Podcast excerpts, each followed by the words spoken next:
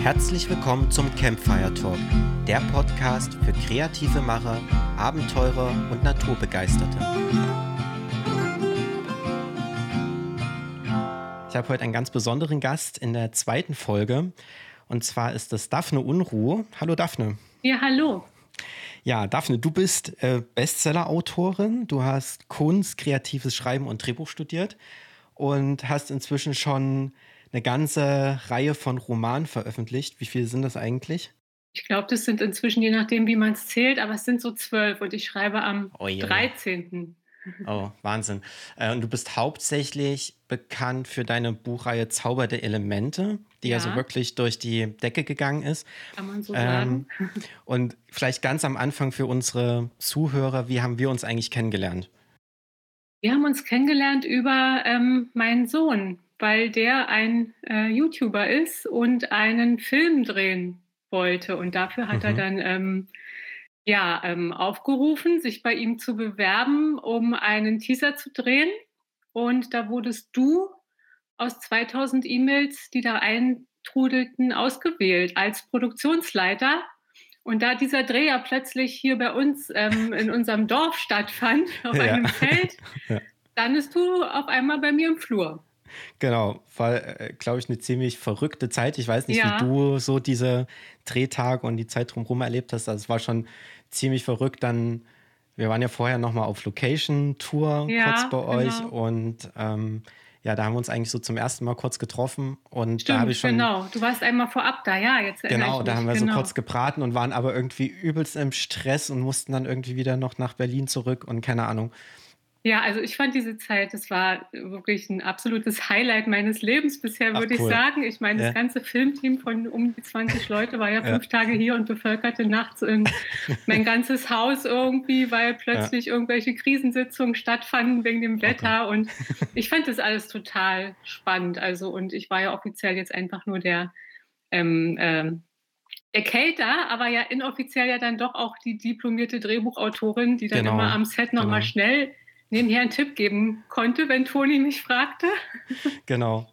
ja, so war das und ja. Aber jetzt hast du es schon angesprochen, als Drehbuchautorin ähm, konntest du da immer ziemlich hilfreich Tipps geben. Ähm, ich habe schon erzählt, du hast Kunst, kreatives Schreiben und Drehbuch studiert. Mhm. Ähm, aber als was würdest du dich jetzt bezeichnen? So als Autorin, Schriftstellerin, Drehbuchautorin oder so im weitesten Sinne vielleicht sogar als Unternehmerin, weil du ja auch ähm, viel irgendwie mit Self-Publishing ähm, zu tun hast? Ähm, ja, man ist als Self-Publisher, also ich bin ja nicht nur Self-Publisher, sondern mhm. auch, also man ist so ein Hybridautor sozusagen. Man macht halt mal mit den Verlagen, wenn man möchte und es passt und mal auch dann wieder nicht. Und das ist halt diese schöne neue große Freiheit, die es da gibt. Aber ich selber ähm, nenne mich eigentlich immer Autorin einfach. Mhm. Also Schriftstellerin nicht, weil Schriftsteller sind für mich so die, die Hochliteratur. Okay. Und sonst auch vielleicht manchmal so denke ich auch, ja, eigentlich bin ich auch eine Lebenskünstlerin, die schreibt. So finde ich ja. auch manchmal passend. Also. Aber dann so im wenn dich jetzt jemand fragt, so was dein Beruf ist, würdest du Autorin sagen? Ich sage dann Autorin oder wenn man irgendwo was hinschreiben muss, dann schreibe ich auch Autorin hin und manchmal schreibe ich dann noch Lektorin dazu. Das kommt immer auf den Zusammenhang an, weil ja, ja. unter Lektorin können sich viele Leute dann mehr so einen Beruf mit Verdienst vorstellen. ja. Und bei mir ist es aber so, dass ich ja wirklich zu diesen glücklichen fünf bis zehn Prozent Autoren gehöre, gehören darf, die da auch inzwischen von leben können. Ne? Aber es ist nicht so in der großen Wahrnehmung so, ne, dass ja. Autoren wirklich davon leben können. Also. Und das ist vielleicht eine sehr allgemeine Frage, aber wie bist du da hingekommen? Also du hast studiert und wie war dann dein Weg zu diesen fünf bis zehn Prozent zu gehören? Also wie bist du zu so einer erfolgreichen Autorin geworden? Also ich dachte, am Anfang stand, dass ich eigentlich mich so in so einer mit 20er oder Anfang 20er Lebenskrise freigeschrieben habe, was man so mhm. kennt. Anfang 20, große unglückliche Liebe, alles ist ganz furchtbar. Und dann fing ich an, irgendwie Tagebuch zu schreiben und ja. habe so ein Jahr lang wirklich 2000 Seiten Tagebuch geschrieben. Boah. Und das und da, war dann direkt nach dem Abi oder? Das war so, das Abi habe ich irgendwann nachgeholt, weil ich das in der DDR nicht machen durfte. Dann war ah, ja. ich also schon. Mhm ich war dann schon 20, als ich das Abi dann hatte und dann wollte ich studieren und habe immer nicht so das Richtige für mich gefunden. Also ich war so auf der Suche. Ich war ja. auch lange danach so darauf ausgerichtet, irgendwas mit Zeichnen oder Malen zu machen, mhm. weil das war immer das, was meine Mutter sagt und ich war so die Zeichnerin. Aber ich habe mich so in diesen Ateliers dann bei den Künstlern, wo man dann so war, irgendwie nie so richtig richtig gefühlt oder wohlgefühlt und bin dann erst so ähm, auf das Schreiben über dieses Tagebuchschreiben gekommen und auch durch, aber auch eigentlich schon davor durchs lesen, weil ich habe irgendwann mit großer Faszination so die Weltliteratur, vor allem Victor Hugo gelesen und ja. die Elenden, das kennt ja fast jeder, weil es inzwischen ja dann auch so äh, Theaterstücke und sowas dazu gibt ne, genau, und Verfilmungen ja. und ja. und es hat mich, als ich das gelesen habe, war das so eine Initiation in Richtung Fiktion, weil das mich so fasziniert hat, wie der in, innerhalb von drei Bänden so von verschiedenen Punkten anfängt, eine Geschichte aufzubauen und das am Schluss, Schluss so eine ganze Pyramide ergibt. Das hat mich ja, fasziniert ja. auf der Ebene und dann kam halt erstmal dieses persönliche Schreiben dazu und dann dachte ich, ich, das ist es, ich muss was mit Schreiben machen, weil alles, was ich bisher in meinem Leben gemacht hat und sich wie zu nicht zusammenpassende Puzzleteile anfühlt, findet so unter dem Schreiben ein Dach. Weil beim Schreiben, schön, ja. beim Schreiben braucht man viel, viele Erfahrungen aus ganz vielen Richtungen und Ebenen. Und plötzlich hatte ich das Gefühl, okay, jetzt macht mein Leben Sinn. Cool. War das, ja. gab es da für dich noch so ein, ähm, so ein Erhellungs-, Erleuchtungsmoment, äh, wo du, also war das eher so ein Prozess, wo du realisiert hast, das ist es, oder war das so, ähm, jetzt gab es den Moment und du hast auf einmal realisiert, okay, das Schreiben scheint irgendwie mehr als nur ein Hobby zu sein oder das, das ist irgendwie das, was ich wirklich machen will? Ja, ich hatte auch so Vorbilder. Ich habe in der Zeit ähm, da gab es so einen, einen, Freund von mir, der hatte mir so ein kleines Büchlein geschenkt und es war eine kleine Geschichte von Anna Nin und diese Autorin hat mich sehr fasziniert und dadurch bin ich so auf Henry Miller gekommen und auf die Schriftsteller der 20er Jahre. Und ähm, diese ganze Welt hat mich so fasziniert und dann habe ich eben so auch ihre Tagebücher gelesen und was mich ähm, also die sind, die sind beide eigentlich am bekanntesten in der Masse, so wegen, ihren, wegen ihrer Affäre und ihren Erotikgeschichten. Und das war ja. aber das, was mich so gar nicht interessiert hat. Mich hat halt so diese Biografie von denen interessiert und auch so, so, so Henry Müller, der halt so ein Lebenskünstler war. Und das hat mich so angesprochen, dass ich auch dachte, ich muss selber schreiben. Cool. Ich muss einfach selber schreiben, das ist ja. es. Und das war so eine Initiation, ja. Und dann hast du dich für das Studium beworben und wurdest dort angenommen? Es war das denn noch nicht. Das war ja 1995 und da gab es ja. so fast noch gar keine Möglichkeiten, schreiben zu lernen in Deutschland. Ne? Das, dieses Creative Writing, was es schon lange in Amerika gibt und auch dieses, äh, diese ähm, Überzeugung, dass das ein Handwerk ist, was man lernen kann, das war in Deutschland an der, zu der Zeit noch gar nicht groß verbreitet. Und ich habe dann nur so, es gab vielleicht so zwei Bücher oder drei Bücher in Deutschland überhaupt über das Schreiben, die habe ich mir geholt. Und eins ähm, war halt im Zusammenhang mit so einem Fernstudium. Und dann habe ich erst mal so ein Fernstudium am Institut für kreatives Schreiben in Berlin gemacht, äh, zur mhm. Poesiepädagogin hieß ich dann am Schluss. Cool. Und dann habe ich halt so Schreibgruppen geleitet. Ja. Und ähm, fand auch immer so, also ich fand auch eben immer dieses Schreibtherapeutische interessant, diese auch Schreibpädagogik, aber eben auch dieses Selberschreiben. Und was ich dann gemacht habe, ist, dass ich einen ersten Roman geschrieben habe und da wollte ich einfach nur wissen, ob ich überhaupt die Länge durchhalte. Also mehr Anspruch hatte ich nicht. Ja. Und da habe ich dann so ein bisschen so auch was ein bisschen autobiografisches geschrieben. Das habe ich dann auch unter einem ganz anderen Namen irgendwann mal veröffentlicht, aber inzwischen wieder runtergenommen. Also es ist inzwischen geheim. Das okay. ist so, so mein okay. allererstes Buch, wo ich nur die Länge durchgehalten habe. Wie lang ist es dann geworden? Ist schon so 300 Seiten. Oh ja. Und ich hatte auch Leser, die das toll fanden. Ich hatte sogar einen Verlag, der in Wien das vielleicht sogar veröffentlichen wollte, aber das hat dann nicht geklappt, weil die haben, hatten nur eine Förderung für äh, Wiener, für österreichische okay. Autoren, nicht für mich. Ja. Aber das waren so die Anfänge. Und dann habe ich halt, wie gesagt, dieses Studium gemacht und dann bin ich durch eine Freundin in die Spieleentwicklung ge gekommen. Das ging mhm. um die 2000, ging das ja so los mit den Games, ja. ne? Ja. Und da habe ich äh, zum ersten Mal dann Werkdrehbücher geschrieben für die Pro Programmierer, die, Ach, cool. die, ja, die die Spiele programmieren. Und das, da habe ich geschrieben für Benjamin Blümchen drei ja. Drehbücher. So Benjamin Blümchen erklärt das Wetter oder den Verkehr und dann halt auch nochmal für Hase Felix. Ich weiß nicht, ja. den kennst du vielleicht. So, den haben zu der Zeit viele Kinder gelesen, so rund um die Welt mit Felix. Und, und da habe ich gemerkt, dass das Schreiben in Bildern total klasse ist. Und das hat mich zum Film gebracht. Und das heißt, du hast, ähm, du hast studiert, dann hast du dort für die Spieleentwicklung geschrieben. Ja. Und dann bist du zum Drehbuchschreiben gekommen. Genau, über diese Spieleentwicklung. Ja. Und daraufhin habe ich mich dann, das hatte ich irgendwo im Internet gefunden, hat so, ein, äh, so eine Produktion Drehbuchautoren gesucht. Und da sollte man so eine Probe-Drehbuch irgendwas schreiben. Und da haben sich 300 Leute beworben und drei Leute wurden genommen und eine war ich. Oh, cool. Und das hat mich so, dann habe ich gedacht, okay, ich scheine ja irgendwie sowas ganz gut zu können. Ja, ja. Und, äh, und dann haben, ja, und dann haben wir da ein Jahr lang Drehbücher entwickelt. Das war für so ein, äh, das war für so ein, ja, das war für den Gründer von Senator Film. Der hatte eine eigene, Mhm. äh, eine eigene Stoffentwicklung ähm, gestartet. Aber da ist dann leider nie was draus geworden. Der hat dann so, nach einem Jahr fing der immer an, wieder die, die Geschichte neu erzählen zu wollen, so ganz neu. Also er hatte irgendwie kein Zutrauen dazu, dass es jemals alles stimmig ist. Und deshalb, Also nachdem das Buch quasi schon, schon fertig war Ja, oder die Story komplett genau. geplottet wurde, hat Ja. er wieder von vorne angefangen und gesagt, ganz von so, nee, vorne. Wir müssen ganz von vorne Ja. anfangen. Und das hat er mit mir gemacht und auch mit anderen Autoren. Und, und die Erfahrung ist, wenn du einmal so ganz intensiv eine Geschichte erzählst, ein Jahr lang, du kannst bist danach verbrannt, so ein bisschen Ja, für die ja. Geschichte. Du kannst nicht komplett neu anfangen. Also, aber das hat mich dann dazu gebracht, mich an der Deutschen Film- und Fernsehakademie Berlin zu bewerben. Mhm. Weil ich dachte, ich studiere Drehbuch, das ist Ja, cool. ja. Und das hast du dann auch gemacht? Und das hat geklappt, genau. Da haben Okay. die mich dann genommen und dann habe ich da zwei Jahre Drehbuch studiert. Ach cool. Ja. Und wie muss man sich das vorstellen, ähm, für jemand, der jetzt da überhaupt keine Ahnung davon hat, wie läuft so ein, so ein Drehbuchstudium dann ab? Also ich find, fand es ein tolles Studium, weil das ja ein rein kreatives Studium ist, wo man auch keine Zensuren bekommt oder sowas. Ne? Also Ja. das ist so, dass, das, dass du ähm, immer so ein- oder zweiwöchige Seminare nacheinander hast.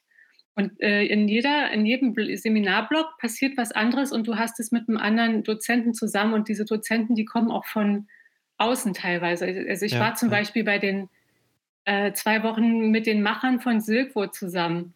Und, Cool. äh, und das war für mich so ein totales, ich war ganz sprachlos davon, weil ich als kleines Ostmädchen habe Silkwood früher im Ostkino gesehen und hätte nie gedacht, dass ich mal mit diesen Menschen aus Hollywood zusammensitze. Ja, Ja, ja. also. Und so eine Leute waren da halt auch und deswegen gab es teilweise so richtig spannende Seminare. Und gleichzeitig sind dort an der Uni ja auch die ähm, Regisseure werden ausgebildet, die Produ Produktionsleiter, die Kameraleute und die müssen immer ihren Erstjahres- und Zweitjahresfilm machen und die versuchen sich dann manchmal aus den Drehbuchjahrgängen Leute und bilden sie manchmal dann so Filmteams und bleiben vielleicht sogar ein Leben lang zusammen. Ja. Und das läuft eben so ganz frei. Und der Abschluss ist einfach, dass du nach dem ersten Jahr ein Drehbuch schreibst und nach dem zweiten Jahr ein Abschlussdrehbuch.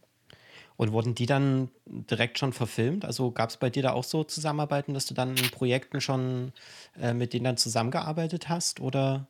Ja, das ist ähm, ganz schwierig. Also ich in den 30 Jahren wurde da so gut wie nie irgendwas verfilmt, zumindest nicht von diesen Drehbuchautoren. Und ähm, ich hatte aber, also meins war ganz gut, weil ich hatte irgendwie wirklich die Nominierung für so die wichtigsten deutschen Preise mit dem Abschlussdrehbuch. Und das hat mir nochmal so einen Schub gegeben, weil ich dachte, okay, also ich scheine ja irgendwie, das Ja, scheint ja, ja. irgendwie anzukommen. Und das hat mir so Mut gemacht, mich da wirklich einzustürzen und zu sehen, wie es da weitergeht. Aber ich glaube, das will ich jetzt gar nicht so alles genau erzählen. Da muss man sich ja einfach meinen Podcast anhören. Genau, du hast nämlich auch einen Podcast, Ja. wer das noch nicht weiß, äh, der kann gerne mal auf Patreon vorbeischauen. Äh, Patreon.com slash Daphne Unruh. Ähm, da erzählst du nochmal ganz genau diese, diese Geschichte. Genau, die ist da schon ganz genau erzählt und Ja. deswegen brauchen wir die nicht nochmal erzählen. Äh, vielleicht nochmal einen ganz kleinen Schritt zurück. Du hast Ja. gesagt, du hast dein ähm, allererstes Buch, wo du einfach nur ähm, schauen wolltest, ob du durchhalten kannst und ob du so ein Mhm. komplettes Buch schreiben kannst, hast du unter einem Pseudonym veröffentlicht. Mhm. Du schreibst ja auch andere Bücher, auch unter äh, Pseudonym, ist das richtig? Genau, das ist dann sozusagen Pseudonym 3. Ja. Das ist irgendwann habe ich das abgekoppelt von, von Pseudonym 1 und 2 sozusagen. Also Daphne Unruh ist ja so mein Hauptpseudonym, wobei Daphne wirklich der echte Name ist. Mhm. Und Unruh ist aber auch ein halbechter Name, weil das ist ein Familienname. Also meine Vorfahren, die hießen von Unruh. Ah ja. Und das von habe ich dann aber weggelassen, weil das war mir Ja. zu, zu kandidelt. ja. Aber das Unruh hat gut zu mir gepasst und hatte halt eben auch so eine Geschichte und das ist dieses eine Pseudonym. Und dann noch, gibt es noch ein zweites äh, Pseudonym, das ist äh, Merely White und darunter habe ich für den Aufbauverlag geschrieben ähm, Liebesgeschichten mit fantastischem Element. Also die Fantastik ist bei mir immer ein bisschen drin. Und man teilt es halt in unterschiedliche Pseudonyme auf, weil ähm, das ist wie so eine Marke, ne? Man möchte, dass. Genau, das wäre jetzt nämlich die nächste Frage ja. gewesen, warum man das macht. Genau, weil das wie eine Marke ist. Der Leser möchte, dass drin ist, was draufsteht. Okay. Und wenn das ich heißt, halt, unter Daphne Unruhe findet man dann irgendwie so dieses Urban Fantasy Jugendbücher. Genau, genau, dieses ja. All Ages Jugendfantasy und unter dem anderen ist Liebesroman. Und meist ist es so, dass sich diese Zielgruppen auch wirklich gar nicht so doll überschneiden. Ne? Das, deshalb ist es wichtig. Also. Ja. Ähm, wie, ja. wie, blöde Frage, aber wie fühlt sich das an, wenn man unter also ich veröffentliche meine Filme ja unter David Cibola, also mein ganz normaler mhm. bürgerlicher mhm. Name. Mhm. Wie fühlt sich das an, wenn man ja gar nicht so wirklich persönlich dann so auf dem Cover steht, wenn man, wenn man sich da hinter verstecken muss oder darf? Oder wie, wie siehst du das? Also da hatte ich eigentlich gute Frage. Da merke ich mal, ich habe da gar kein Problem mit. Ja, nee, ist, Weil ich ja. bin ja Mereli Weid und ich ja. bin ja Daphne Unruh. Und Daphne Unruh ist aber auch ein Name, den ich wirklich so als meinen Name hauptsächlich empfinde. Also so ja, noch stärker als den bürgerlichen Namen. Und der steht auch in meinem Ausweis, also als Künstlername, Künstlername. sozusagen. Und mhm. das ist für mich sowieso mein Name, mit dem ich mich identifiziere und von daher alles gut. Ja, schön. Ähm, es könnte ja sein, dass es irgendwie, also man hat ja irgendwie auch so Marketing und so, wird ja da eher mhm. zugeraten, sozusagen alles unter einem, einem Namen zu veröffentlichen und dann dieses Personal Branding äh, immer zu machen. Aber es ist interessant, dass es dann dort genau anders ist und dass man so diese Marken auf die Genre aufteilt. Ja, das ist, äh, wird immer wieder so gemacht in der, in der ja. Buchwelt. Ja. Ähm, und dann, du wolltest jetzt nicht so ausführlich ähm, drüber erzählen, über deine Drehbuchzeit. Du hast gesagt, mhm. du hast in 30 Jahren wurde quasi kein Drehbuch verfilmt. Ähm, aber trotzdem hast du in der Zeit ja ganz viel geschrieben und du hast auch vorher ähm, in der Zeit, bevor du dann dein erstes Studium gemacht hast, hast du ja auch schon lange dich am Schreiben ausprobiert. Wie, mhm. Wie hast du dort durchgehalten? Also was war so dein, dein Antrieb und was hat dich in all dieser Zeit durchhalten lassen und motiviert, immer weiter zu schreiben und immer weiter zu machen? Also erstmal kann ich ganz pragmatisch sagen, ich kann halt nichts anderes, ich kann nur schreiben. und, ähm, ich, und, und, und halt, ich wollte auch immer nur schreiben und ich habe mir auch immer so gedacht, okay, ich werde nie einen reichen Mann haben und ich werde auch nie und ich werde auch nie was erben oder so. Ich, so, ne? Ja, und, ja. Aber ich werde mir ein Haus erschreiben. Ich erschreibe mir ein Haus. Cool. Und ja. das habe ich gemacht. Also, also irgendwie war das immer so wie so ein, manchmal wie so ein Wissen. Das ist manchmal wie so ein Wissen, dem man nur folgt. Weißt du, so, so, so, das ist wie so eine Berufung, der man folgt. Und ich habe hab auch oft so das Gefühl, dass ich die Geschichten gar nicht erfinde, sondern dass ich die finde. So als wenn irgendwie so ein, mir so ein Buch durchgereicht wird. Ne? Und ich, ich, ich also so, es hat, glaube ich, mal so ein ähm, Bildhauer gesagt, dass er so, wenn er so eine Skulptur schafft, dann ist die, die Skulptur schon in dem Stein drin. Er, er muss sie nur freilegen. Ja, das ist eigentlich ein schönes Bild. Aber ähm, also mir geht es auch so, dass ich äh, diese Geschichten, die ich erzählen möchte, gar nicht suchen muss in dem Sinne, sondern dass mhm. man da immer wieder drauf stößt und sich das eher aufdrängt und man so, jetzt muss ich das Thema aber mal umsetzen. Ähm, aber es kommt ja dann trotzdem noch so diese, ja, rein wirtschaftliche Komponente, würde ich jetzt mal sagen, dazu, dass man ja dann irgendwann auch sagt oder sagen muss, so, hey, rentiert sich das Ganze für mich und kann ich tatsächlich davon leben? Wie hast du das gehandhabt? Hast du dann zwischendurch irgendwie noch nebenbei gejobbt und was anderes gemacht oder? Ja, das ähm, ist so eine ganz lange Odyssee von verschiedenen Jobs. Also es ist natürlich so, dass man, dass es erstmal verrückt ist, davon auszugehen, man könnte vom Schreiben leben. Also ja. Und ähm, ja, ich habe dann angefangen, zum Beispiel nach diesem, also das Studium habe ich gemacht, ähm, da kam gerade Anton auf die Welt. Und mhm. dann hat man ja erstmal die ersten drei Jahre sowieso so Babyzeit und dann hatte ich so Unterstützung. Das war so, ja, wir waren beim Sozialamt, ne? So, also ja. Und da habe ich das nebenher so angefangen und hatte dadurch so ein bisschen Luft, weil man, weil es die ersten drei Jahre erstmal so ist. Und dann kam Amazon nach Deutschland. Und der ähm, ähm, Erzeuger von Anton, der hat dann dort als Pressesprecher gearbeitet, als sie ganz okay. frisch hier waren. Und ich habe dann angefangen, dort die Bücher zu rezensieren. Also ich habe wirklich die ah, allerersten okay. zehn Bücher für Amazon ausgesucht und rezensiert. Cool. Ja, das ist im Kann Nachhinein auch nicht jeder das ist behaupten. jetzt cool. Ne? Ich meine, ja. jetzt ist es cool. Damals wusste man noch gar nicht, was draus wird. Ja. Und ähm, ich denke da jetzt auch öfter gerne dran. Es ist ja 20 Jahre her, ne? Und ich meine, ich saß so mit den Gründern von Amazon Deutschland auf der Parkbank und wir haben überlegt, wie wir die Seite gestalten. Also, Ey, richtig cool. ja. Und da war ich eben so ganz am Anfang bei und da konnte ich so gut zwei Jahre von leben, das dort mit Mhm. aufzubauen, diese einzelnen Sparten. Dann kam irgendwann Musik dazu, dann irgendwann halt Games, dann ja, ähm, Videos und so weiter. Und ich habe das Ja. alles mit besprochen. Also ich hatte, dann hat man, man hangelt sich so nebenher von Job zu Job. Dann hatte ich ja diesen, äh, ähm, ja, diesen Game-Entwickler-Job. Dann so, das ging immer so. Dann habe ich ähm, ja Antons Papa 1 oder 2 sozusagen, oder sagen wir mal, der biologisch ist 0. Mhm. ist ja auch egal. Auf jeden Fall war ich dann verheiratet, dann war ich Ja. dadurch ein bisschen safe und ähm, ja, mein ähm, Ex-Mann sozusagen hat mich dann auch so unterstützt bei dem Drehbuchstudium. Und dann ging es halt eine lange Odyssee, vier bis fünf Jahre in dieser Hai- Haifisch-Filmwelt. Und da bin Ja. ich ganz schön an die Wand gekommen. Also da hatten wir uns dann irgendwann getrennt.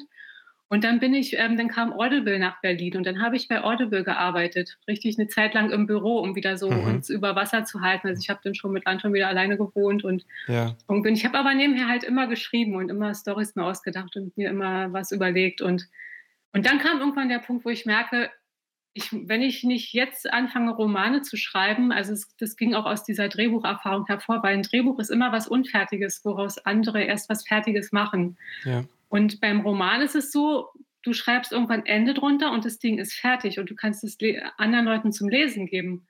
Und es ist lesbar. Und du brauchst niemanden, der das erst umsetzt und so weiter. Und da wollte ich hin. Und da kam dann nochmal so eine Zeit, wo ich dachte, okay, ich schaffe das nicht mit Arbeiten und Kind und Alleinerziehend, das schaffe ich nicht. Ich muss jetzt aufhören mit dem Arbeiten, mich hinsetzen, zwei Romane oder also einen Roman erstmal schreiben. Ich habe dann zwei geschrieben und habe dann halt Sozialhilfezuschüsse gehabt. Ja. Und, ja. und war im, im Nachhinein, Nachhinein sehr dankbar, dass, die, dass es das gibt. Also, Ja, total.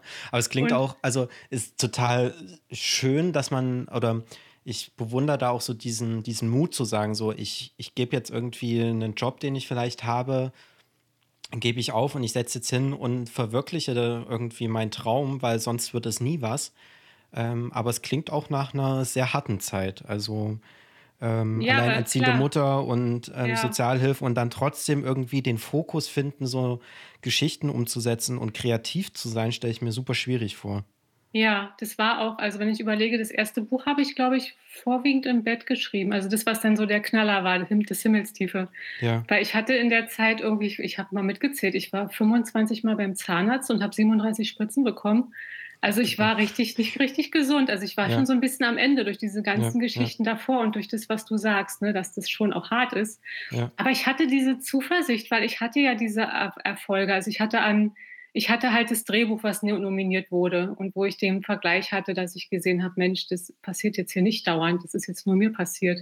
Ja. Dann, dann, dann hatte ich dort auch äh, tolle Leute, die irgendwie so an mich geglaubt haben. Also einmal so ein Tatortschreiber, der auch wirklich damit Millionär geworden ist und der hat mich Mhm. immer so Mhm. unterstützt. Der fand es toll, was ich mache und ich hatte den zur damaligen Zeit war der, ich weiß nicht, wie das jetzt ist, aber äh, den, den ähm, sag mal, wie, wie heißt es, Skriptdoktor von, von Mhm. Tom Tick, Tick war, der auch immer toll fand, was ich mache. Und das hat mir so eine Zuversicht gegeben, weil ich dachte, ich kann was, ich muss mich durchsetzen. Es Ja. geht nicht anders, ich muss jetzt noch mal Romane schreiben. Und ich hatte einen Agenten, der auch zu der Zeit, äh, den hatte ich und der hat dann auch gesagt, was der Markt gerade so ein bisschen sucht. Und der auch an mich geglaubt hat. Und das, glaube ich, hat mir geholfen, trotzdem immer weiterzumachen. Also, ja. Ja, ich glaube, das ist unglaublich wichtig, dass man Leute hat, die einem trotzdem dann irgendwie noch bestärken und sagen so, nee, das ist nicht, nicht schlecht, was du machst. Irgendwie ist es halt gerade nur nicht die Gelegenheit da oder aber Mhm. das, was du machst, hat irgendwie Hand und Fuß. Du hast in deinem eigenen Podcast, ich weiß gar nicht, in welcher Folge das war, ähm, sowas, äh, du hast gesagt, es kommt nicht darauf an, gut zu sein, sondern auf ganz andere Dinge. ja, das war Ähm. in Bezug auf die Filmwelt gemeint.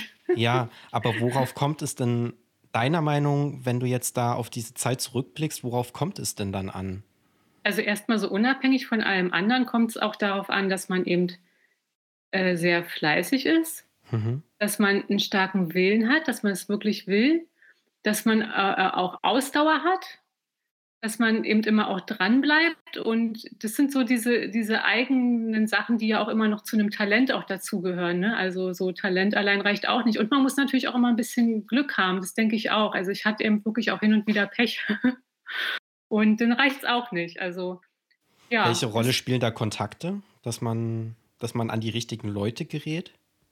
Ja, Kontakte sind, glaube ich, nicht gleich Kontakte, weil ich hatte ja durch mein Drehbuchstudium gute Kontakte. Ne? Man war ja, ja, so, also ich hatte so das Gefühl, ich kannte irgendwann die ganzen Leute, wichtigen Leute und Produktionen aus Deutschland zu der Zeit. Und ich hatte Leute, die sich, die etabliert waren und das toll fanden, was ich machen, mache, aber die Kontakte haben mir irgendwie trotzdem nichts genützt. Also ja. Also es ist so ein bisschen auch wirklich Glück und was wann sein soll. Und ähm, manchmal will das Leben bestimmte Sachen nicht für einen, die man denkt, man müsste die machen. Also, ja. also ich bin inzwischen auch so viel gelassen. Also man kann immer nur so, ich sage immer, du kannst immer nur, wenn du was willst, bis zur Mitte gehen. Und ab da muss es dir entgegenkommen. Also ich stelle mir immer so ein Fußballfeld vor, weißt du, du gehst bis zur Mitte und ab da muss es dir entgegenkommen. Und manchmal kommt es nicht entgegen. Und dann ist es am besten, sich nicht ewig dagegen zu wehren, sondern einfach woanders lang zu gehen. ja, ich glaube, das Schwierige an der, an der Sache ist ja rauszufinden, wo die Mitte ist, oder? Also ja, ähm, ich kenne das von mir, dass man ähm, wirklich sehr, sehr viel und sehr, sehr hart arbeitet und dass man dann gar nicht so genau weiß, investiere ich gerade zu viel und lohnt sich das überhaupt oder nicht. Und mhm ähm, dieses Abwägen, die Mittellinie tatsächlich sehen und finden, ist, glaube ich, halt super schwierig. Ähm, genau, darum geht es wahrscheinlich auch immer wieder. Ne? Es ja. ist ja auch so in zwischenmenschlichen Beziehungen geht es ja auch darum, gebe ich zu viel, gebe ich zu wenig. Ja. So, wo, wo ist die Mitte, wo stimmt's? Und ja. so, ja, das muss man immer wieder von Fall zu Fall und von Situation zu Situation sehen. Aber ich glaube, man muss halt immer was hinausgeben in den Äther, weil sonst kann gar nichts passieren. Sehe ich auch so. Also, wer nicht irgendwie also ich bin zum Beispiel kein Fan von diesem, ähm, dieser Idee, irgendwie entdeckt zu werden oder so. Mhm. Also mhm. darauf zu warten, dass jemand dein Talent entdeckt und du dann irgendwie so ganz groß rauskommst oder so. Ich höre das irgendwie oft von meinen Eltern. Mhm. So irgendwann entdeckt dich jemand oder sowas. Ja, kann ähm, passieren, muss aber nicht. ist, glaube ich, halt die absolute Ausnahme. Und ich ja, glaube, glaub ich auch, genau. Äh, so wie du ja. das gesagt hast, man muss halt, also das ist auch meine Überzeugung, man muss halt erstmal was hinausgeben mhm. ähm, und man muss schon irgendwie auch was dafür tun, damit man das bekommt, was man, was man gerne möchte und seine Ziele eben verwirklichen kann. Ja, das sehe ich auch so, ja. Naja, und zumindest nach dieser ähm, ziemlich harten Zeit, äh, dieser Drehbuchzeit, kam dann so der große Durchbruch, würde ich mal sagen. Du hast mhm. dann dein erstes Buch von Zauber der Elemente selbst veröffentlicht. Ja, das hatte auch eine Vorgeschichte, weil der Agent hatte ja einen Verlag, ne? Ja. Und der, das war der Drömer-Knauer Verlag und für die hatte ich das eigentlich geschrieben. Das, das war so, dass mhm. das mit so einem kleinen Vorschuss, wie das immer für No-Name-Autoren ist, ne? dann bekommst du so 5000 Euro für ein ja. für ein Jahr, ne, das hatte ich ja. Und deswegen war auch klar, wenn ich das jetzt mache, muss ich mir Zuschüsse holen, weil ich kann natürlich nicht 5000 Euro im Jahr, da kann ich nicht von leben. Ja, ja. Daraus ist das auch so entstanden mit dem Sozialamt. Und ja, und als das Buch fertig war, sagten die dann plötzlich, oh, wir haben jetzt diese Fantasy-Sparte eingestellt, es tut uns leid. Also können Sie jetzt Ihre Hauptfigur, die 17 ist, nicht einfach mal 30 machen. Da haben wir eine Sparte für. Und Schön. das ist ja, das ist genauso wie wenn einer zu dir sagt, mach mal Harry Potter bitte 30, wir haben jetzt ja, hier keine ja. Verlagssparte. Und da hatte ja. ich das Glück, dass mein Agent mich da irgendwie aus diesem Vertrag rausbekommen hat. Hm. Und dann dachte ich, okay, jetzt gut, das Ding ist nun auch wieder gescheitert, was mache ich jetzt? Ich hatte äh, ähm, parallel noch eben einen, diesen ersten Liebesroman geschrieben, weil mein Agent auch meinte, da wird vielleicht auch gerade, da wird auch gerade gesucht. Und der hat es aber das hat er auch nicht unterbekommen können. Also ich saß auf zwei Romanen plötzlich. Ja. Und dann ging das los mit diesem Self-Publishing, das irgendwie Amazon hat es zuerst angeboten 2011 und ich hatte das immer schon so beobachtet, weil mich so neue Sachen auch immer interessieren.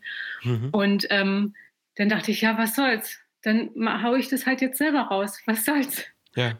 Und dann hatte ich zuerst diesen Liebesroman rausgehauen. Also das andere lag noch an, in der Ecke. Da habe ich erstmal, ich erstmal ganz, ganz am Ende irgendwie so mit der Sache. Ja. Das habe ich einfach in die Ecke gefeuert. Und, und dann gucke ich und sehe, wow, ich verdiene damit, habe ich plötzlich in einem Monat damit 400 Euro verdient. Cool. Dachte ich, das ja. ist ja ein Ding. Und da wusste ja. ich gar nicht, was noch alles möglich ist. Und dachte ich, jetzt holst du das andere aus, auch aus der Ecke. und dann habe ich das andere aus der Ecke geholt und mit dem ging es dann richtig ab.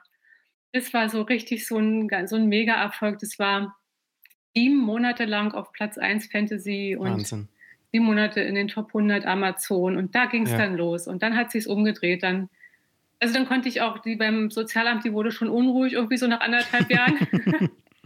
und dann konnte ich ihr aber sagen, so, jetzt hier können, kann ich mich abmelden, alles gut, es geht jetzt los. Und dann ging es eben so auf allen Ebenen plötzlich los mit Roman 1, mit Roman 2 ja. und dann habe ich noch angefangen für Amazon Publishing, kam über Audible auf mich zu, ob ich für die, die amerikanischen Bestseller, die übersetzten, lektoriere. Das habe ich dann auch noch mhm. gemacht. Ich habe dann einfach alles gemacht. Ja, ja. Und ja, und das Aber es ist doch dann eigentlich erstmal ein tolles Gefühl, wenn man so nach anderthalb Jahren zum Sozialamt gehen kann und sagen mhm. kann, so hier Leute, ich habe es geschafft. Ähm, ja, das war so, genau. Ja. Genau, das war so und die hat sich dann auch gefreut und ich habe das auch verstanden. In Berlin gibt es ja sehr viele Kreative und welchem Kreativen willst du nun glauben, dass es ja. klappt oder nicht? Ja, also ich hatte noch diesen Bonus, dass ich halt dieses Diplom hatte, dieses Drehbuchdiplom, wo die merkten, okay, die hat ja auch Ausbildung in die Richtung. Mhm. Und, und ich fand es auch ganz schön, dass die mich jetzt nicht irgendwo anders reinstopfen wollte, sondern mich dann so im nächsten Schritt meinte, ich hätte jetzt im nächsten Schritt ihnen einen Coach besorgt. Das fand ich eigentlich ein tolles Angebot, ja. Also ja. Man hört ja immer sehr viel Negatives dort, aber das kann ich jetzt nicht bestätigen. Ich habe da so keine negativen Erfahrungen eigentlich gemacht. Also es ist immer so ein Druck und es ist nicht angenehm, ja, man möchte ja. da wieder weg, aber ich hab, bin immer noch sehr dankbar über diese Unterstützung, ja, die ja. in so einem reichen Land hier wie bei uns möglich ist, ja. Und ja, letztendlich und, gibt man ja auch wieder was zurück, ne? Ja, das, ne, total. also, also, jetzt, das hast du wahrscheinlich schon dreimal abbezahlt an. Ja, das würde ich mal sagen. So. Ich habe das schon dreimal zurückgezahlt. Ja. Und wie, wie muss man sich das vorstellen? Hast du dann dafür Werbung gemacht oder hatte ich das tatsächlich einfach so aus der kalten überrannt? Du hast es hochgeladen und hast gedacht, na, du guckst jetzt mal, dann kamen die ersten 400 Euro, du hast das zweite Buch hochgeladen mhm. und dann war das so ein Selbstläufer oder hast du tatsächlich da auch irgendwie ähm, richtig aktiv Werbung und Pressearbeit dafür gemacht? Ja, ich denke mal, ähm, da habe ich einen Fehler gemacht. Ich habe das nämlich nicht gemacht. Ja. Ich habe wirklich gar nichts machen müssen. Ich habe die ersten drei, vier Jahre nichts machen müssen. Es lief einfach nur komplett von alleine. Und ich dachte immer, toll, es läuft ja ganz von alleine. Ja. Ich muss gar nichts machen.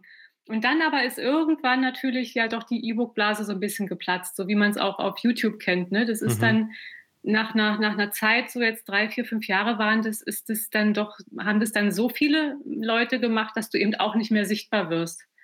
Und da haben sich jetzt am meisten die oben festgekrallt, die von Anfang an Werbung gemacht haben und ihre ja. Kundschaft sich gehalten haben und so Newsletter gemacht haben und sowas. Und das, da glaube ich, habe ich eine ganze Menge Potenzial so verloren im Nachhinein, weil ich es nicht gemacht habe.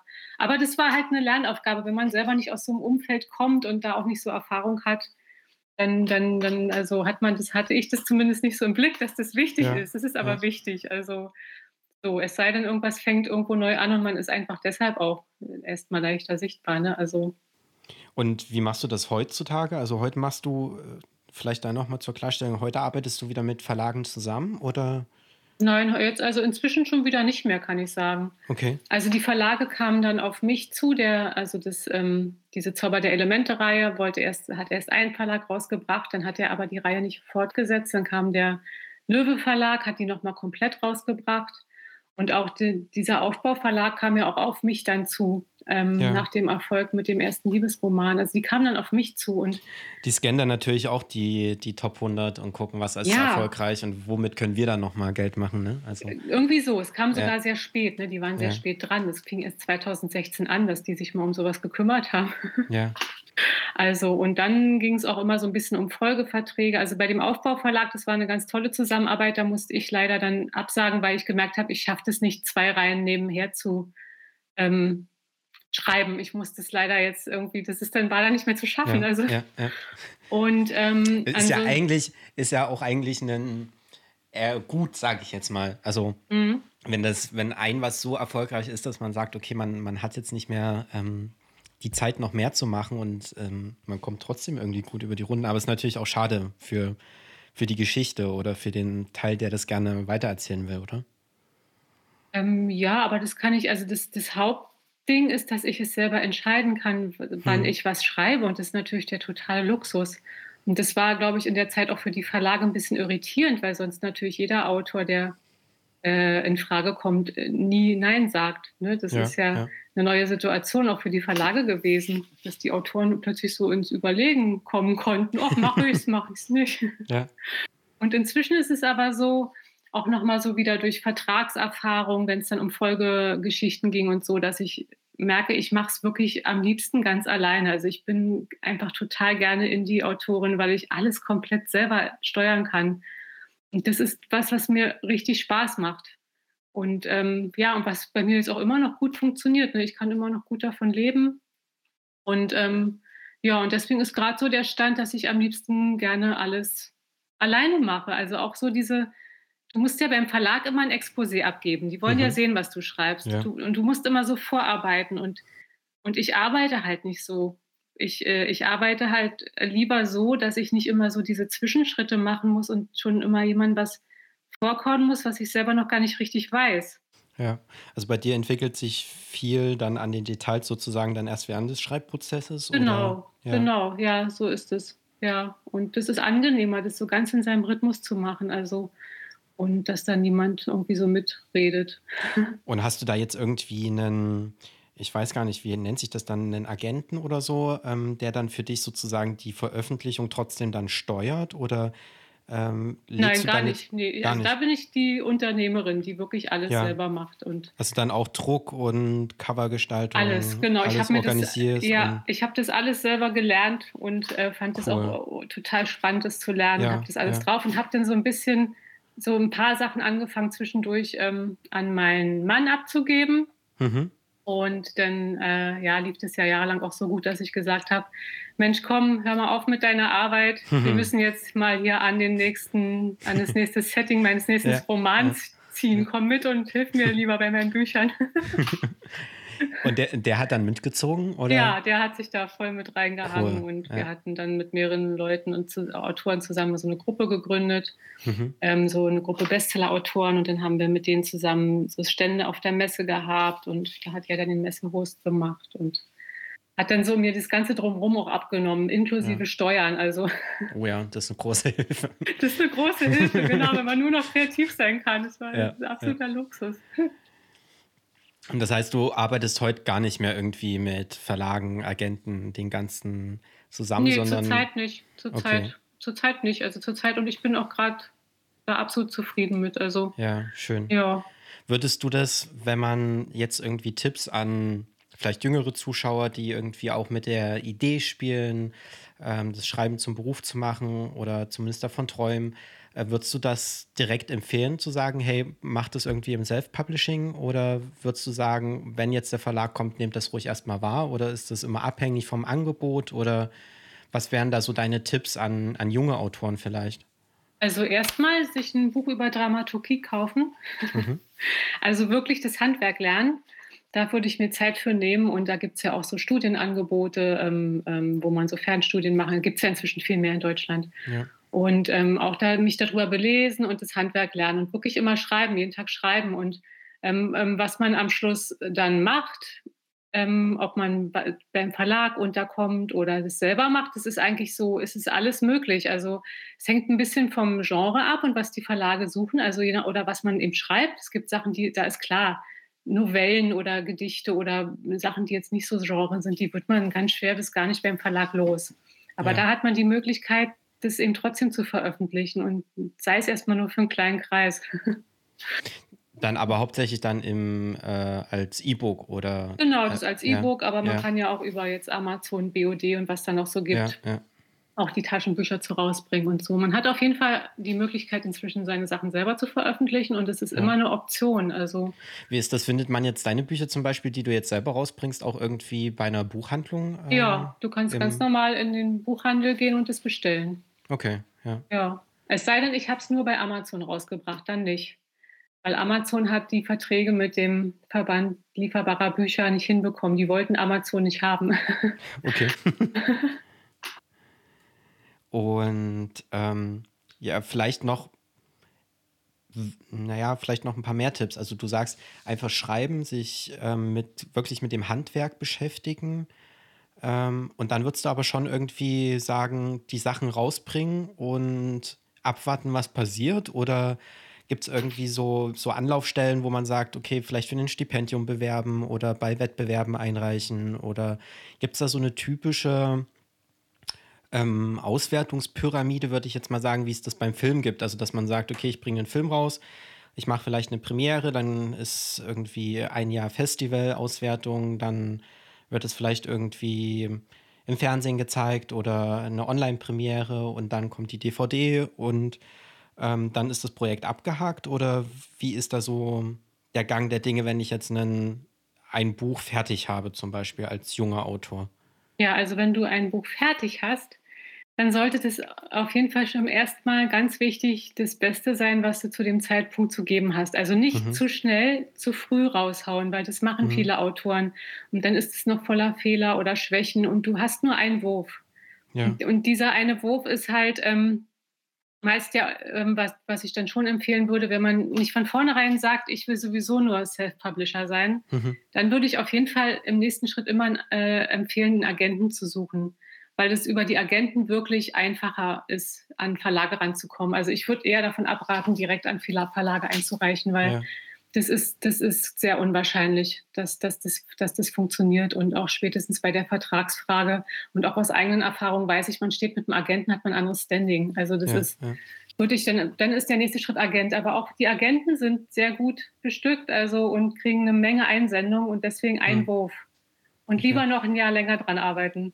Ja, was ganz interessant ist, weil in der ähm, letzten Folge von dem Podcast habe ich halt als Empfehlung gegeben, halt auch zu machen erstmal. Also wenn man jetzt irgendwie ähm, Filme macht, dass man ähm, einfach immer weitermacht und immer weitermacht, damit man dort eben sehr viel lernen kann, einfach durch den Prozess an sich. Mhm. Aber dann an irgendeinem Punkt zu sagen, so jetzt bin ich auch fertig und dort nicht so perfektionistisch zu sein, weil ich habe halt die Erfahrung bei mir gemacht, ich merke einfach an mir selber noch ganz stark, wie ich mich immer weiterentwickle, wie ich neue Techniken lerne, wie ich vielleicht auch einfach mit der Zeit gehe, wie ich ähm, auch durch äh, Filme, die ich selber schaue, einfach immer neue Sachen lerne. Und man quasi permanent immer sagen könnte, der Stand, den der Film gerade hat, ist eigentlich schon wieder veraltet, weil eigentlich kann ich jetzt schon wieder mehr und deswegen traue ich mich jetzt nicht, das Produkt rauszubringen. Also man, man macht den Film, dann ist er irgendwie noch ein halbes Jahr in der Post-Production oder ein Dreivierteljahr. Mhm. Und in der Zeit hat man sich schon wieder so weit weiterentwickelt, dass man irgendwie dann schon wieder Hemmung hat zu sagen, so, nee, also eigentlich will ich den jetzt nicht mehr rausbringen. Mhm. Ähm, ja, weil das so ein langer Prozess ist, okay. Genau, ja. und da habe ich ja. dann so als Tipp gegeben, vielleicht einfach, einfach machen. Also wirklich sich einen, einen Zeitlimit setzen und sagen, bis dahin arbeite ich daran und bis dahin perfektioniere ich das. Aber wenn dann irgendwie die und die Deadline erreicht ist, dann veröffentliche ich das auch und nehme mir vorher irgendwie eine Plattform als Ziel und sage, dann lade ich das hoch und veröffentliche das. Und dann ist das Projekt abgeschlossen für mich und ich kann mich wieder neuem widmen. Damit man nicht irgendwie so in diese Falle tappt, halt einfach nie fertig zu werden mit dem Produkt. Ja, gut, das ist das Gegenextrem, wenn man zu perfektionistisch ist ja. und sich nie traut. Ähm, ähm, aber ich sage immer so, man muss halt 80 Prozent liefern, dann läuft das Leben perfekt. Wer immer versucht, 100 Prozent zu liefern, hat eh ein Problem, weil das Leben ist ja, ist ja nicht vollkommen. Also, und du, da sollst, du solltest aber nichts abgeben, was erst 60 Prozent ist oder ja, 50. Also, ja. ich habe ja deinen letzten Film gesehen und ich, da ist ja, du kannst es, ne? natürlich wirst du dich entwickeln und wirst noch besser werden und wirst hier und da noch was rausholen und man verändert sich ja auch und immer weiter auch als, als Kreativer. Ja. Aber, aber du musst so ein, ein Grundkönnen muss erkennbar sein. Also es muss ja. beim Roman, die Geschichte muss funktionieren und die darf auch nicht voller Rechtschreib- und Grammatikfehler sein, weil das ja, okay, ja. Ja. So, und da habe ich eben so diese, das vor Augen, wenn das wirklich noch zu unfertig ist. Aber das ja, hat nichts ja. mit dieser Entwicklung zu tun. Ich habe zum Beispiel jetzt einen meiner Liebesromane für mich mal überarbeitet, weil ich mhm. da irgendwann die Rechte wieder bekomme. Ja. Und das dann nochmal selber rausbringen kann.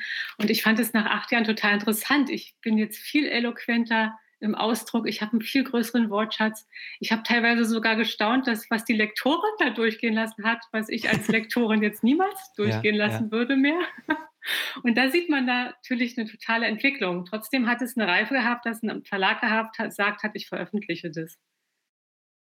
Also ja, diese, ja, äh, ja, es ist spannend. Ähm, wahrscheinlich reden wir da wirklich gerade so über die, die beiden Extreme und man muss wieder, ja, wie, wir das, wie, wir das, vorhin schon hatten, so irgendwie den Mittelweg finden. Und, mhm.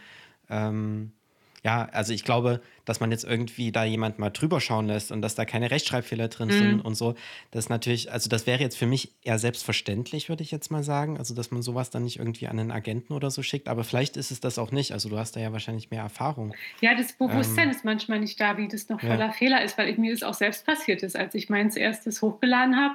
Das hm. war, da waren noch ganz schön Fehler drin weil, und mir war das gar nicht bewusst, weil ich dachte, ich ähm, schreibe das und dann lese ich einmal drüber und dann habe ich alles gesehen. Ja. Das ist aber so ein verzwicktes Phänomen, ja, dass ja auch Bücher von zweimal durchgegangen werden mit Lektoren und dann nochmal zwei Korrektorate, weil, weil das dauert, bis das sauber ist, das ja, Dokument. Ja. Und, und dieses das Wissen fehlt manchmal. Das ist manchmal den, den, ganz, den jungen Autoren gar nicht klar. Ja. Ja, oder vielleicht auch einfach nur der außenstehende Blick. Also wenn man mhm. irgendwie einen Satz zehnmal gelesen hat. Ähm genau, das ist auch, das ist auch ganz normal, genau. Und ja. das muss man wissen, dass man das auch wirklich dann nochmal gegenlesen lässt. Und, und grundsätzlich muss, hat man ja, glaube ich, schon auch also ein Gefühl dafür, wann man was vielleicht auch mal kann. Oder wenn man ein erstes Buch geschrieben hat und das mal Leuten gibt, dann kriegt man ja Reaktionen, ob die jetzt sich zu Tode gelangweilt haben. Ich meine, man darf es nicht der besten Freundin geben, die sagt immer, es ist toll. Ja, ich, ja, ist richtig. Ja.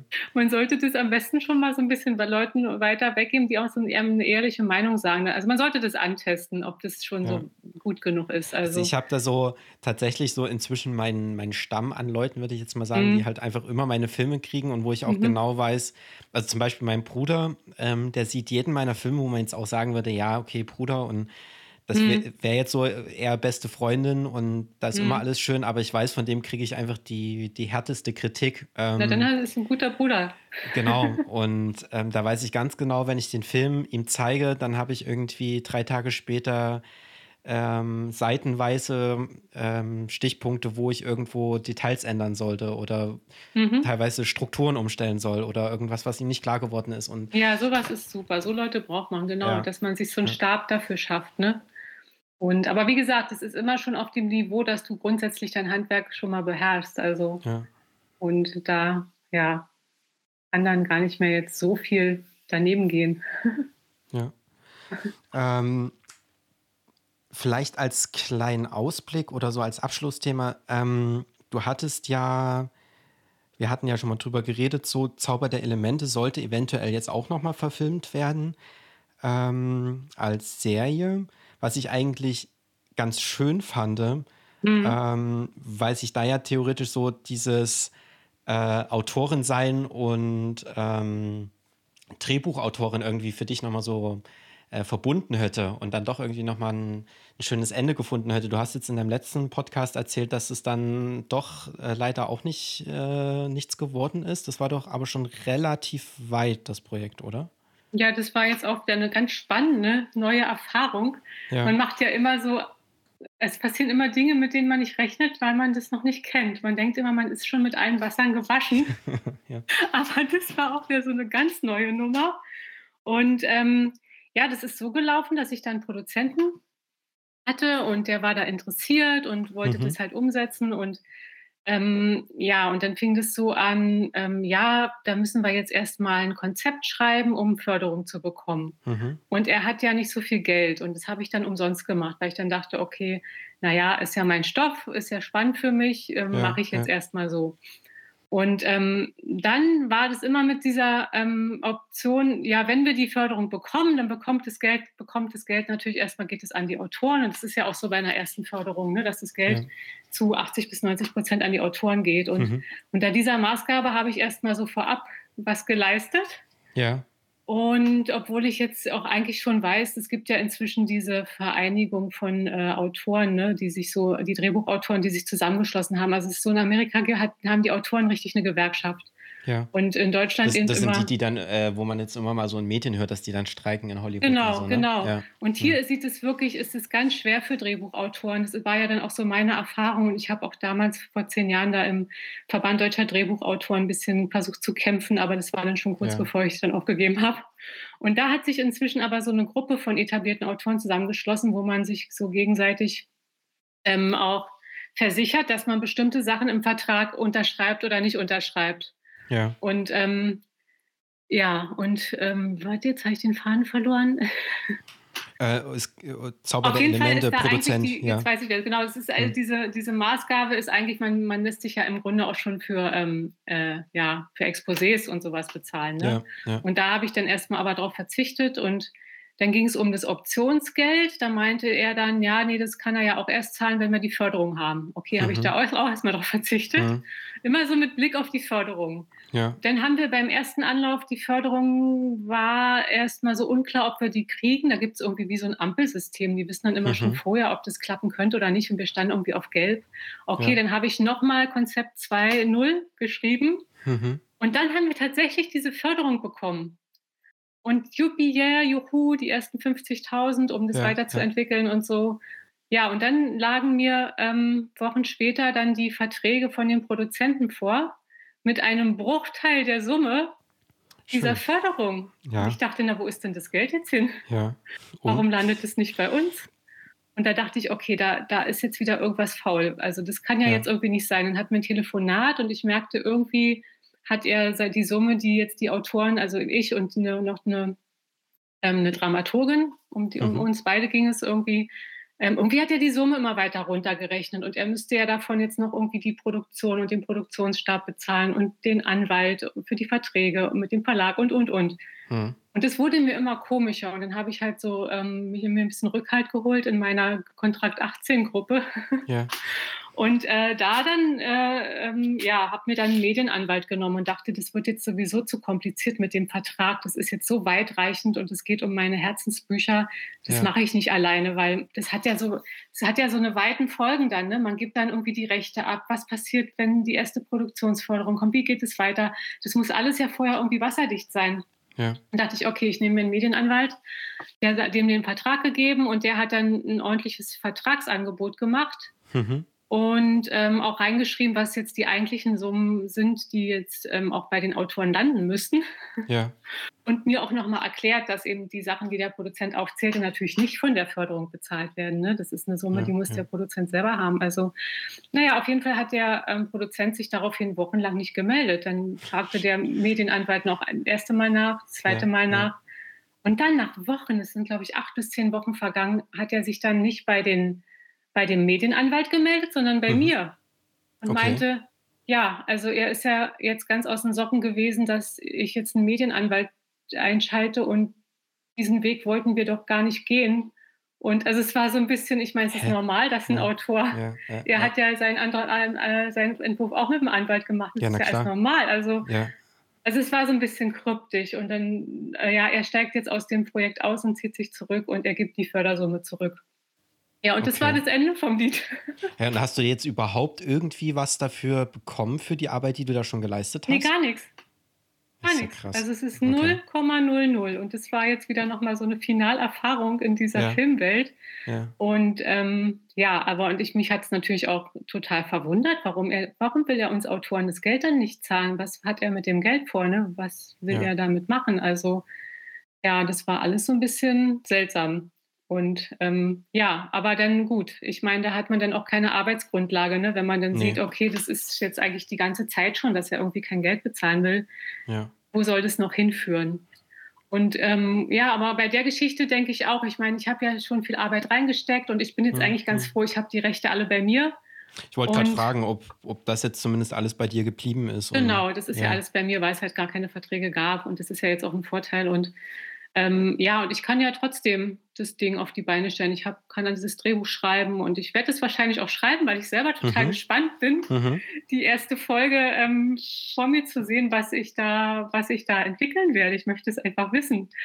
Und dann gibt es ja auch in diesem Bereich inzwischen mit den ganzen Streaming-Plattformen die Möglichkeit, es selber einzureichen. Ne? Das ist ja, ja auch ähm, alles möglich. Das war halt ja auch vor 10, 15 Jahren nicht denkbar. Aber du kannst ja inzwischen als Autor auch immer selber agieren. Ja, oder alternativ, ich warte, bis mein Sohn aus den Pötten kommt und dann endlich doch noch Regisseur wird, womit ich ähm, ganz stark rechne. Ja, denkst du? Doch, ich, also ich weiß, dass er ein Geschichtenerzähler ist und er wird immer Geschichten erzählen müssen und das ist das ja. Kern, das ist diese Kernsache bei ihm und die Kernberufung und ich denke, da kann das Medium immer noch mal wieder wechseln und ich habe das ja erlebt, was er da jahrelang für eine Begeisterung für hatte. Ja. Und ich denke, das kommt wieder und dann liegen hier ein paar schöne Stoffe in der Ecke Würdest kann er dich, sich dann dran ausprobieren. Würde es dich reizen selber, wenn du jetzt das Drehbuch ähm, geschrieben hast, würde es dich reizen, da selber auch Regie zu führen? Ja, das ist eine interessante ähm, Frage, weil das ist auch die Erfahrung, ähm, gerade auch so eben in den letzten Jahren auch in Deutschland, dass letztendlich sich als Drehbuchautor setzt du dich am besten durch, wenn du dann auch Autorenfilmer wirst. Ja. Und nur Drehbuch stehst du immer so ein bisschen im Regen. Also, und da gibt es auch viele Beispiele in der Filmwelt, dass man irgendwann selber die Regie führt. Aber ähm, ich weiß nicht, ob das so für mich das Richtige wäre. Ich glaube, das wäre so nicht das Richtige für mich. Also ich würde da gerne mal daneben sitzen und vielleicht noch so das Skript halten und zugucken, aber nee, da wäre es mir schon lieber, es macht jemand anders. Und das könntest du auch einfach so dann aus der Hand geben. Also es wäre jetzt nicht so für dich, ähm, ach nee, jetzt verhunzt da irgendjemand das, was ich mir irgendwie ganz anders gedacht habe. Du könntest schon sagen, so, nee, ich habe jetzt mein Bestes für das Drehbuch gegeben und jetzt gebe ich das aber irgendwie in andere Hände ab und der macht da einen guten Film draus oder eine gute Serie. Also ich bin schon jemand, dass ich immer erstmal ganz viel Vertrauen gebe. Ja. und dann hoffe, nicht enttäuscht zu werden. Und aber ich denke, man kann sich ja, vielleicht hat man auch die Möglichkeit, so jemanden mit auszusuchen oder dass man ja. so, also so Sachen zum Beispiel, der sind geregelt über diese Kontrakt 18 Regeln, ne, dass man mhm. sich sowas in einen Vertrag auch als Autor schreiben lässt ja. und sagt, ich möchte da mitreden, wer das macht. Und Dass so. man zumindest irgendwie so ein Vetorecht oder sowas ja, hat. Ja, sowas, genau. Und das finde ja. ich, das fände ich dann so ganz interessant, dass man das so ein bisschen auf Augenhöhe mit jemandem besprechen kann. Dann finde ich, ist das eine schöne Zusammenarbeit. Und mhm. so habe ich das auch beim Aufbauverlag erlebt. Das war ganz toll. Die haben mit mir auf Augenhöhe gesprochen. Und das ist keine Selbstverständlichkeit für Autoren. Ne? Also, ja. und dann, glaube ich, ist alles möglich. Also. Aber du hast jetzt ja. nicht die Lust dran verloren. Also du hättest schon noch Lust zu sagen, so wenn das Drehbuch fertig ist, würde ich das auch gerne schon noch umsetzen. Ja, ich würde es dann, ähm, also man macht ja, schreibt ein Drehbuch und hat halt ein Konzept, also so ein, so, so ein Filmbooklet ja. oder so, ne? Und das kann man ja einreichen bei Streaming-Plattformen. Das ja. würde ich machen. Also das cool. würde ich, das würde ich machen. Warum nicht? Also ist ja schon ja. alles gedacht. Und das Schöne ist diesmal ja auch im Vergleich zu meinem früheren Drehbuchautorin-Dasein, die Romane sind da, ne? Es ist alles bis ins Detail entwickelt. Ja. Gibt ja eine Vorlage. Ja, und die ganze und, Welt gibt es. Und, genau, es gibt die ganze Welt und es ist eine andere ja. Situation. Da ist gar nicht so viel mit mitreden. Da ja. muss man nur gucken, dass man jemand ja wirklich findet, der das dann nochmal. Aber wenn man auch schon das Drehbuch selbst geschrieben hat, dann kann auch schon wieder noch ein bisschen weniger falsch gemacht werden. Also, ja, ja. ja, aber mal gucken, wer weiß, ob das Ich drücke dir alle Daumen kommt. dafür. Also ich würde das super, super gerne als Serie sehen.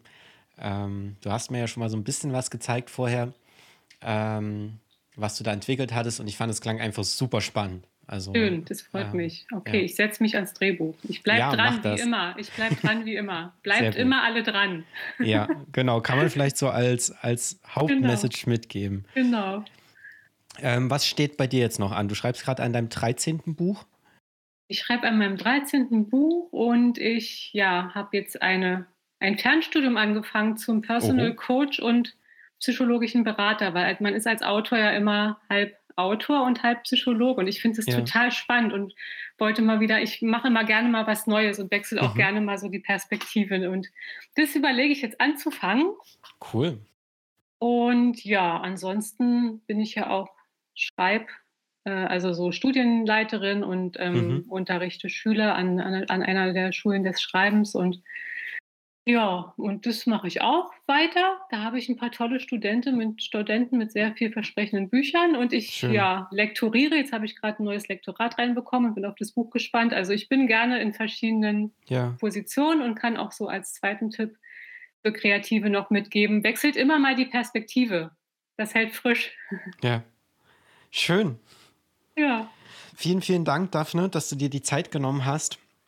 Ähm, liebe Hörer, vielen Dank fürs Zuhören.